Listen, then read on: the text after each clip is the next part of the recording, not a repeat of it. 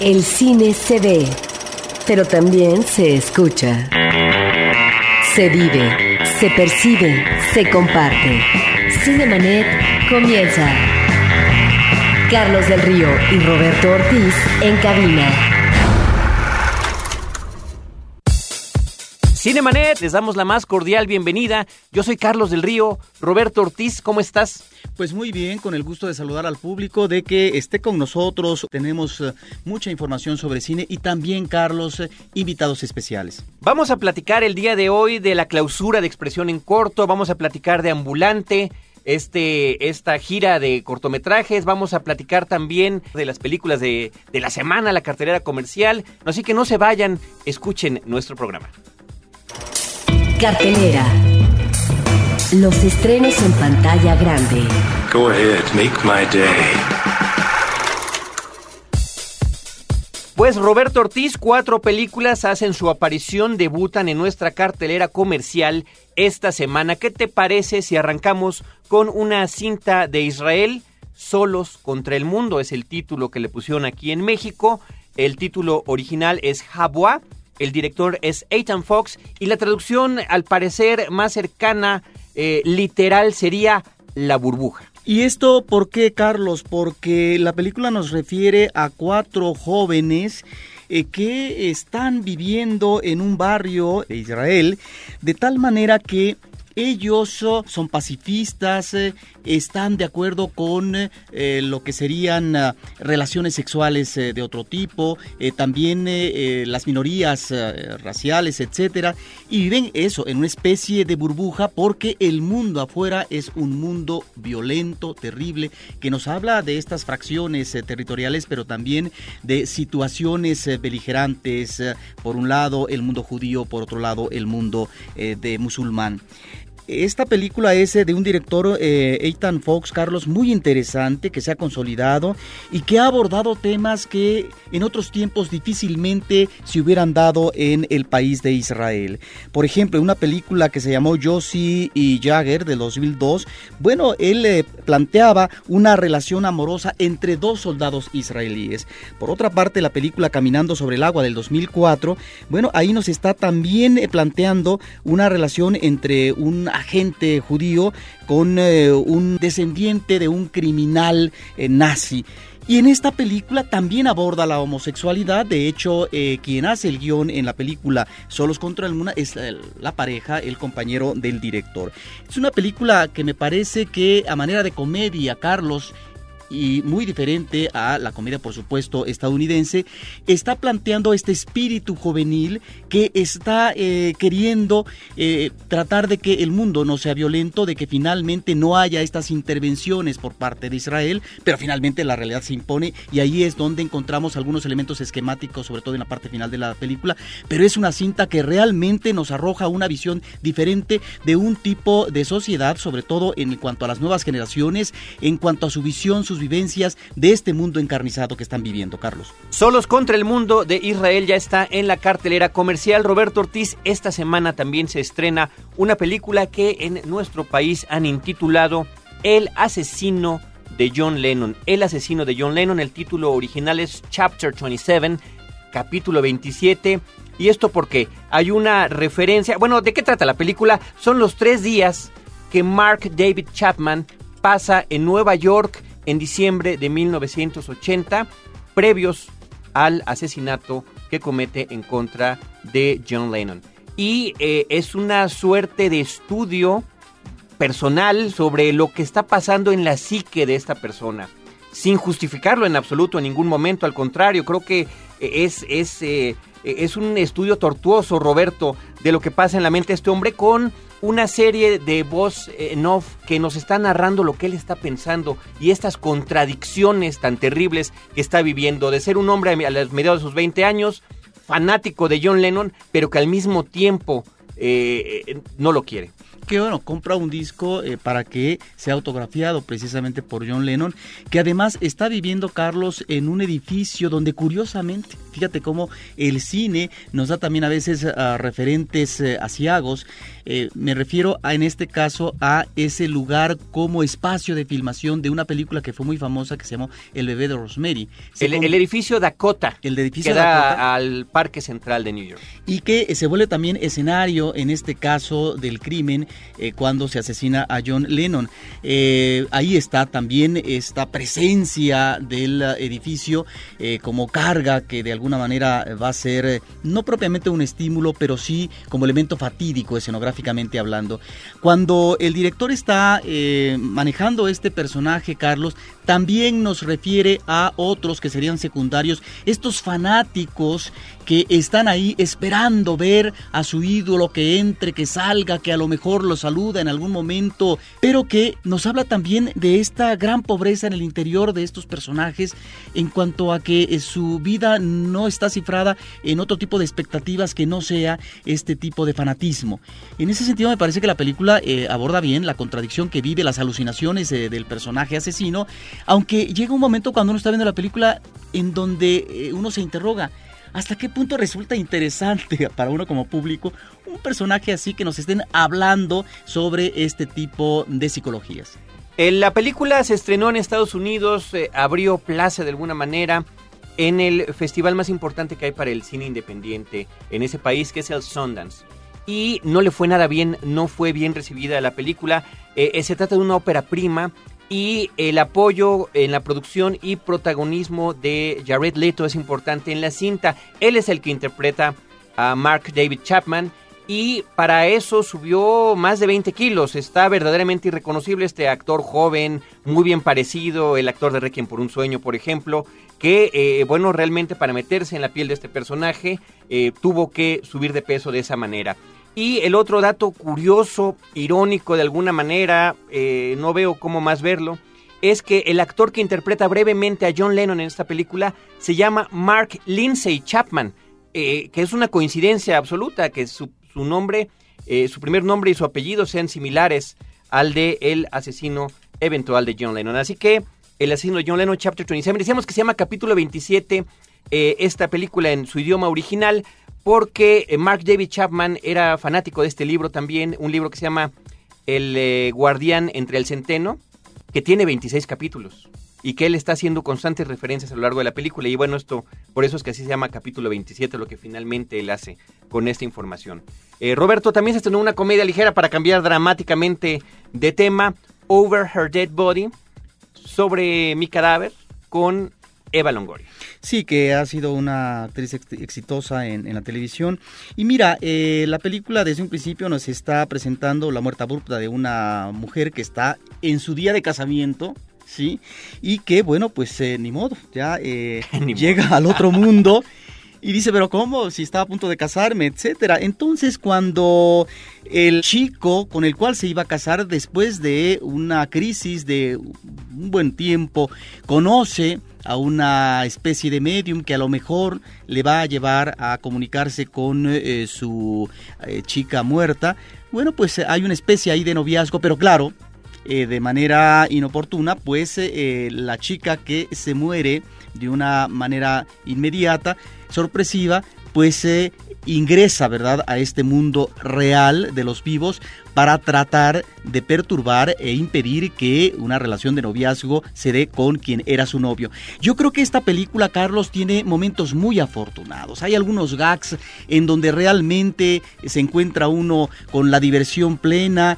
Eh, me refiero a un gag que tiene que ver con la relación del personaje masculino y un animal. Hasta ahí la dejo. Entonces hay situaciones que me parece que son afortunadas y que está planteando esta dificultad de poder volver a amar, Carlos, cuando se ha perdido el ser más querido y además en un momento crucial y otro, el amor no correspondido que de repente surge sorpresivamente en un personaje. De tal manera que es una película recomendable y en donde la gente se va a divertir. Y nada de lo que se comentó ese es otra cosa que no aparezca en el tráiler de la película, en los avances de la película, porque luego dicen, hoy cuentan la película, no estamos diciendo únicamente las partes esenciales que ustedes tienen que saber, eh, si les interesa ir a verla. Creo que la película tiene un reparto interesante, Roberto, además de Eva Longoria, Paul Rudd, eh, que es una presencia que no, no, nunca he entendido yo por qué no termina de despegar en, en este tipo, en, el cine estadounidense. Pero bueno, finalmente ahí está constantemente Lake Bell, Jason Biggs, eh, bueno, este hombre que se inmortalizó con las películas de American Pie y que de alguna manera es difícil que nos despeguemos Y está muy bien de, ese, de ese personaje que él hizo. Así que Over Her Dead Body, sobre mi cadáver. Finalmente, Roberto, la película, la apuesta del cine comercial de la gran taquilla del blockbuster para esta semana es La momia, la tumba del emperador dragón, que es la tercera de una serie de películas que inició dirigiendo Stephen Sommers. Esta última ya no la dirige él, pero sí la produce y trae a su protagónico de las eh, dos películas previas, Brendan Fraser. Yo creo que es un proyecto de mercadotecnia muy bien eh, manejado, Carlos. No es casual que la película salga con 570 copias ah, dobladas, 300 copias subtituladas, una semana y media antes de iniciar las Olimpiadas. ¿Por qué lo digo, Carlos? Porque la película nos lleva al territorio chino de hace 2000 años, con un emperador que está basado efectivamente en uno de estos primeros emperadores chinos. Nos eh, refiere también estos soldados de terracota, ¿sí? Y por otra parte, la magnificencia escenográfica de la muralla china. Esta China milenaria está ahí e instalada y creo que entra en coincidencia feliz de acuerdo a lo que viene próximamente como eh, promoción mediática eh, muy fuerte que son las Olimpiadas en China. ¿Por qué lo digo? Porque en las Olimpiadas lo que China va a tratar como gobierno y se ha preparado para ello es desbancar en el cuadro de medallas a los Estados Unidos y manejar la imagen de que es una eh, nación poderosa y que domina parte del mercado mundial. Ahora la película, Roberto. La película, Carlos, me ¿Qué te parece, parece si hablamos de la que película? es de un tutti frutti. Es una película que eh, mete lo mismo a Indiana Jones, que a Shangri-La, que la ciudad, en este caso, eh, mítica, que eh, también eh, está ahí una suerte del cine de samurái. Una mezcolanza que yo creo que no es muy feliz, eh, que a algunos les puede resultar un buen divertimiento. A mí me resultó eh, porque mete tantas cosas de manera tan atropellada el director que resulta francamente indigesta la cinta. Es una película que tiene momentos divertidos, las actuaciones son endebles, son pésimas, de tal manera que creo que es una película que no se salva desde mi punto de vista. La pondría entre las 10 eh, peores películas del año. Es un verdadero qué barbaridad, qué bar- Creo que está siendo demasiado enérgico Roberto con este filme. Yo creo que es una película efectivamente de un corte ligero, eh, pero muy evidente. Además no lo trata de ocultar, de eso se trata la película. Eh, está, al igual que Indiana Jones, que las aventuras de Indiana Jones, está basada en el estilo de películas de aventuras épicas de los 30 y de los 40. Ese es, y, de hecho que se me hace que las actuaciones tratan de emular ese estilo de actuación, eh, sin llegar como Indiana Jones a tomarse demasiado en serio en algunos momentos. En ese sentido le veo muchas coincidencias con la, cuarta película de Indiana Jones, la que no nos gustó de que se presentó este mismo año, en el sentido de que pues el gran héroe pues ya debe de estar descansando y será su siguiente generación la que entre en nuevas aventuras, pero de alguna manera tendrá que apoyarlo en estos devenires. Eh, por otro lado, la película no sé por qué se llama La momia del emperador. Finalmente, propiamente no existe, creo que ni un solo personaje que corresponda a la definición precisa de lo que es una momia. Eh, sí son seres que de alguna manera, por algún hechizo, por lo que haya sido, eh, hicieron una pausa en su vida y después vuelven a vivir. Pero propiamente me parece que no hay ninguna momia en la película. Y este finalmente hay que destacar la presencia de eh, Jet Li en el papel del emperador Han, de Michelle Yeoh, esta mujer que, bueno, muchos eh, vimos y apreciamos por El tigre y el dragón. El Carlos. tigre y el dragón. Pero Quería además- yo decir su título original, pero es muy Pero complicado. además, desde antes como chica James Bond. Claro, y María Velo, que está sustituyendo a Rachel Weisz. María Velo, que es una presencia en películas que siempre son en, cintas con, con un papel perturbador, a- asumiendo su sexualidad de una manera eh, eh, a veces eh, transgresora. Y en este papel de chica buena, no, definitivamente No cuaja. está absolutamente desencajada. Pero bueno, y la otra cuestión, estas películas de la momia, que creo que eso es importante comentarlo, Roberto, desde que hizo Stephen Sommers la primera hace algunos años, no están retomando el cine de horror como originalmente se tenía catalogada estas películas, sino, como mencionaba yo, al cine de aventuras. Vámonos, Roberto, a escuchar eh, lo que sucedió en la conferencia de prensa aquí en México, cuando vinieron justamente Brendan Fraser y María Velo a promover este filme. After 2,000 years, a mystery lost to time is about to be unearthed. The theme uh, El tema de las películas de la momia ciertamente es la inmortalidad, y se utiliza de una manera tal que permite que los personajes viajen en el tiempo de una manera efectiva. Entonces, por ejemplo, en las primeras dos películas, Imhotep, que era la momia en sí, era un hombre enamorado y haría prácticamente cualquier cosa para estar unido con el objeto de su deseo. Es posible que haya hecho cosas bastante déspotas para conseguirlo desde la óptica de las prácticas modernas. Ese era un chiste, por cierto. Pero bueno, el punto es que el tema que prevalece en estas películas es ese, y permite que el público se pueda identificar con situaciones fantásticas, que es una premisa que ha resultado muy popular desde que Universal presentó por primera vez estos personajes. Y bueno, en términos de personalidad pública o famosos, ya en términos de la inmortalidad, a menos que tú supieras algo que yo no sé, uno no vive por siempre. Y lo único que uno puede hacer cuando sale en las películas es esperar que uno tenga la suerte que tuvo Chaplin y volverse más emocional en su trabajo incluso hoy día. How exactly was supposed to fend them off? When the Emperor built the Great Wall, he buried his enemies underneath it. I will call them to battle once again. Fue bastante extraño hacer una película en la que no saliera desnuda, de una u otra forma. Era básicamente el sueño de mi vida hacer una película de acción, y cuando conocí a Brendan le dije justamente eso mismo, que me conocían más como una actriz de drama, pero yo siempre le digo a los periodistas que yo lo que quería hacer verdaderamente era ser Indiana Jones, estar en una película y disparar armas.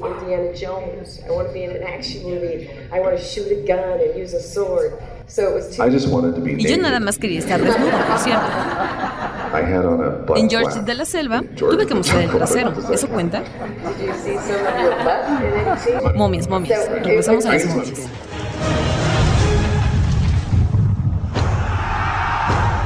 So these are the good undead guys, right? Bueno, ¿qué les puedo decir? He visto que los efectos visuales atraen a los públicos y a ellos les gusta justamente esta idea de estar viendo algo que fue creado especialmente para ellos y que se les pide que vean más allá de lo grueso, digamos. Entonces, desde mi punto de vista, esto retoma el punto de, bueno, ¿y de aquí a dónde vamos? Ya que cualquier cosa es posible y se puede crear en pantalla.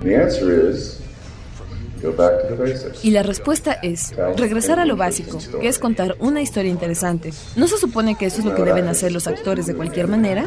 Espero que haciendo nuestro trabajo correcto, poniendo la atención al director, confiar en el guionista, el creer en lo que estamos haciendo, meternos en el personaje sin dudar nunca de que estamos a punto de ser aplastados por una avalancha o de ser salvados por el hombre de las nieves, o de estar siendo molestado por otra momia latosa. Entonces, siempre y cuando el actor lo crea, el público también lo creerá.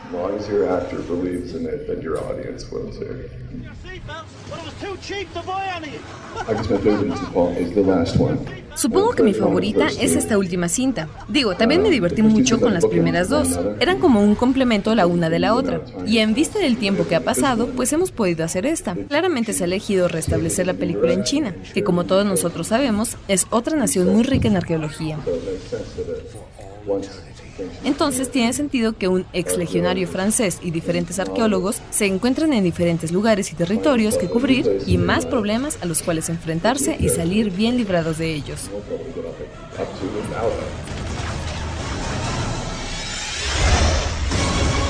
The Mummy, Tomb of the Dragon Emperor.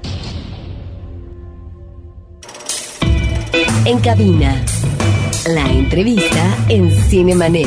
¿Pasa seguido, Carlitos? Ay, ¿qué? ¿Que me mareo? ¿Que se descomponga el elevador? No, que no le hagas caso a tu mujer cuando te habla. Pues como les habíamos anticipado al inicio de este programa, vamos a platicar del primer concurso nacional de cine minutos intitulado Un minuto para los derechos humanos.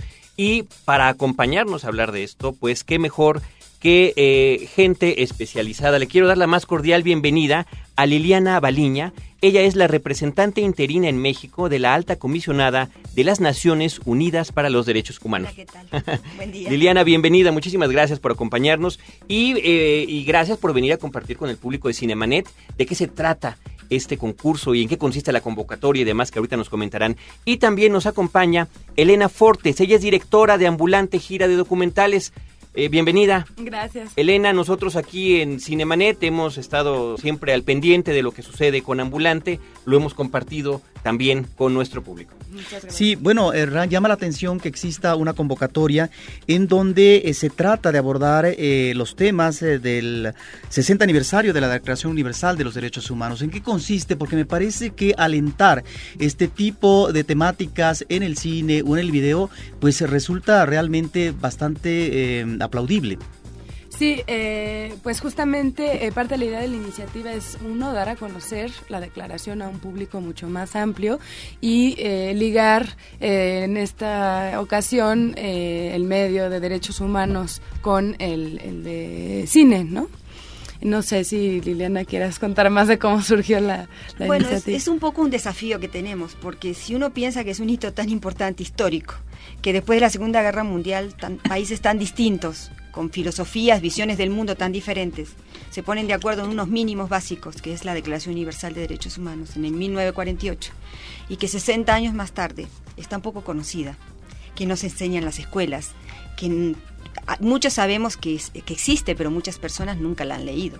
Y entonces estamos perdiendo una oportunidad, la oportunidad, porque no es que la la oportunidad para la eh, Declaración Universal, sino la, la oportunidad para nosotros mismos, de conocer esos derechos y de poder justamente gozarlos. ¿no? Entonces dijimos, tiene que haber otras formas más importantes o más variadas de eh, expresar esas mismas eh, ideas y esos mismos mensajes para que no sea solo a través de discursos, de libros, conferencias, sino también a partir de la creatividad, del arte, del cine y que podamos eh, pasar estos mensajes e involucrar a mucha más gente en, en un tema que, es, que nos pertenece a todos y a todas.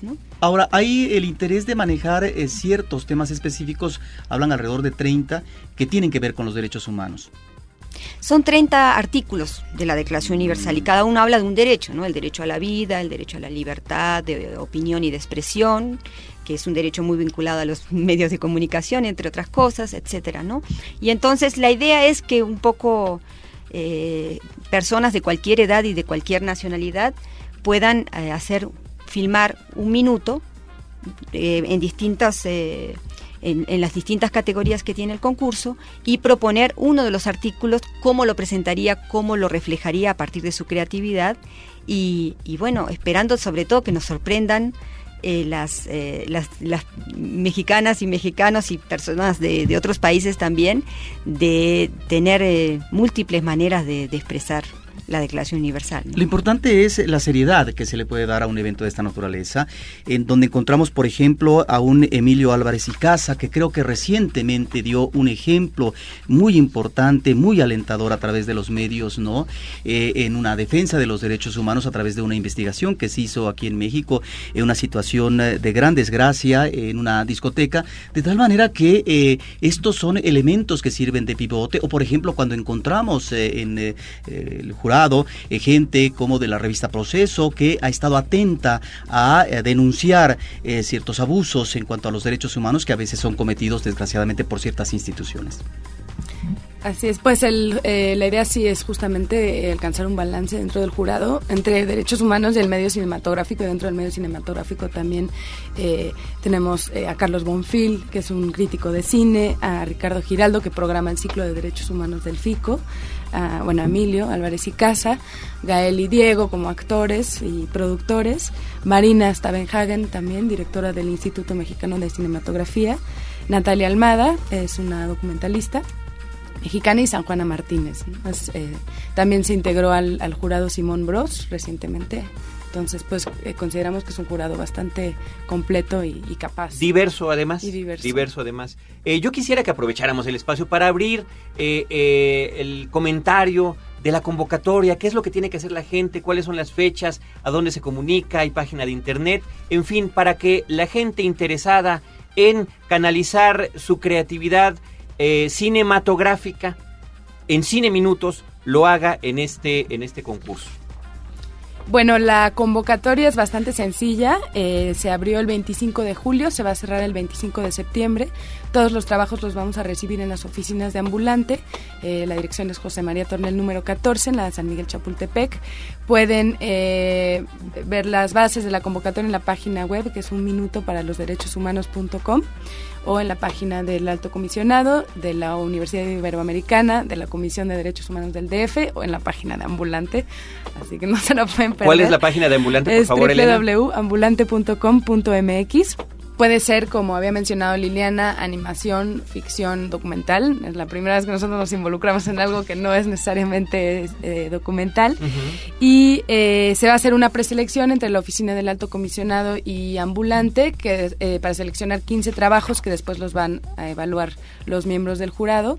Se van a elegir cinco primeros lugares, bueno, cinco ganadores. El primer lugar se va a transmitir en Cinépolis durante el mes de noviembre en, en la zona metropolitana. ¿En las funciones normales? En las funciones normales, en 35 milímetros. Y los cinco primeros lugares eh, se van a transmitir durante Ambulante de febrero a abril del 2009. Van a recibir un pase anual de Cinépolis para poder ir al cine gratis todo el año. Un Xbox para el primer lugar y una cámara Kodak para el segundo lugar. Son los, los premios que tenemos www.unminutoparalosderechoshumanos.com creo que es una de las páginas más largas que hemos dado, pero creo que es muy sencillo de recordar. Un minuto para los derechos para quienes estén interesados en participar, sobre todo también por el ejercicio cinematográfico, Roberto, que significa condensar en 60 segundos una idea, un concepto que además en este caso está eh, perfectamente claro hacia, hacia cuál es la orientación. Ahora, Liliana, a mí me llama la atención y me parece formidable que se realicen, se lleven a cabo proyectos de esta naturaleza. Y yo preguntaría, porque cuando mencionabas eh, los uh, derechos que ya están ahí eh, considerados en la Declaración Universal, que poco se conocen, no sé si en el mundo o en el país, eh, bueno, de una situación de este tipo, de esta convocatoria, bueno, estamos hablando también de incentivar, creo yo, fomentar la cultura de los derechos humanos que creo que en México hace falta estimular a través de los medios. ¿No es así, Liliana? Sí, por eso nuestro interés de asociarnos, de asociarnos con todo tipo de, instituciones que no necesariamente trabajan con el derecho, ¿no? Porque derechos humanos tiene una base jurídica indiscutible, pero también tiene que ver efectivamente con la cultura de derechos humanos y no solamente Naciones Unidas o las instituciones del Estado, eh, como la Comisión de, Nacional de Derechos Humanos o la Comisión de Derechos Humanos del DF, pueden hablar de esos temas, sino que al contrario, los medios de comunicación, los artistas y las artistas artistas, periodistas, eh, evidentemente tienen mucho que expresar y mucho que contribuir en esta promoción de esta cultura de derechos humanos. ¿Cómo se vincularon ustedes para poder realizar este esfuerzo en conjunto? ¿Por qué pensar en ambulante, por ejemplo, para exponer estos trabajos y para vincularse en la convocatoria? Bueno, en primer lugar es una, una idea y una inquietud que surge a partir de eh, mi predecesor, el representante de la oficina hasta hace eh, poco más de un mes, eh, Amerigo en Calcaterra, que eh, tuvo contacto con ambulante y sobre todo eh, conociendo que el trabajo del ambulante está tan cercano a los temas sociales, a temas de promover eh, no solamente eh, el cine, eh, sino también eh, documentales y varias este, distintas formas de, expres de expresión cinematográficas y, y, fílmicas y por lo tanto consideramos que, era, que eran socios y socias fundamentales ¿no? en, este, en este proyecto. Elena. Sí, bueno, surgió la relación en un principio el año pasado cuando hicimos una, organizamos una gala eh, en torno al tema del feminicidio en Ciudad Juárez y presentamos un corto documental. Eh, participó eh, Américo en Calcaterra en esta cena, habló sobre los derechos humanos y sobre todo las asignaturas pendientes ¿no? en México. Y, eh, y pues de ahí surgió esta relación con la oficina del alto comisionado y pues ¿no? que se sigue alimentando. Pues tenemos un radiominuto para despedirnos con este tema. ¿Alguna cuestión adicional que quieran comunicarle a nuestro público? Pues que manden su, su, su minuto, eh, métanse a la página web eh, www.unminutoparalosderechoshumanos.com y, y bueno, pues mándenos su, sus trabajos. Lo importante es que sea lo más nutrida posible la participación de eh, el público en general, de cineastas o de cinéfilos con inquietudes creativas y que quieran participar con ustedes y con México en este tema, que además creo que una de las mejores recompensas será, independientemente de los premios que has comentado, que eh, los trabajos se vean, que el público lo vea en un, en un festival tan importante como es Ambulante, que efectivamente es una gira, como lo hizo su nombre de documentales, y eh, también en salas comerciales de nuestro país. Así que muchísimas gracias por acompañarnos y platicar con el público de Cinemanet toda esta convocatoria Liliana Baliña, representante interina en México de la Alta Comisionada de las Naciones Unidas para los Derechos Humanos. Muchas gracias. Gracias. Y Elena Fortes, directora de Ambulante Gira de Documentales. Muchas gracias. Muchísimas gracias. Eh, por nuestra parte, le recordamos nuestro portal de internet cinemanet.com.mx y agradecemos a nuestro equipo de producción, Paulina Villavicencio, Celeste North, Abel Cobos, eh, César, el DJ, por supuesto, en los controles. Muchísimas gracias. Y desde estos micrófonos, Roberto Ortiz y un servidor, Carlos del Río, que los esperamos cada semana con cine, cine y más cine. Los créditos ya están corriendo. Cinemanet se despide por el momento. Más en una semana.